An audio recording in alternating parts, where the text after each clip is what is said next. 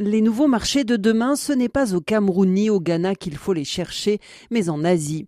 Car si l'Afrique subsaharienne pèse plus de 60% de l'offre mondiale de fèves, la consommation de produits chocolatés ne décolle pas, malgré les ambitions affichées des pays producteurs. L'Asie, en revanche, est depuis une dizaine d'années de plus en plus gourmande en produits chocolatés. Le continent transforme de plus en plus de fèves pour sa consommation locale. L'Asie est devenue numéro 2 du broyage après l'Europe avec tous les grands investisseurs que compte la planète cacao, tels que Cargill ou Olam, ainsi que les asiatiques JB Cocoa et Guangchong Cocoa.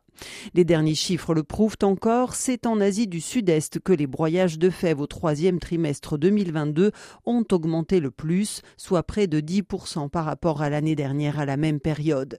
Les volumes ne rivalisent évidemment pas avec ceux de l'Europe, mais le marché est en augmentation constante, explique un expert. Si le Japon et la Corée sont deux marchés arrivés à saturation, l'Indonésie, les Philippines, la Thaïlande et l'Inde consomment de plus en plus de cacao, essentiellement sous forme de poudre incorporés dans les biscuits, les barres chocolatées et les glaces. Une hausse justifiée par l'augmentation du niveau de vie et l'émergence de nouvelles habitudes alimentaires. Parmi tous les pays cités, l'Inde est celui qui offre les plus grandes opportunités de développement du secteur cacao, contrairement à la Chine où la consommation n'a pas augmenté de manière significative et où beaucoup d'investisseurs se sont cassés les dents.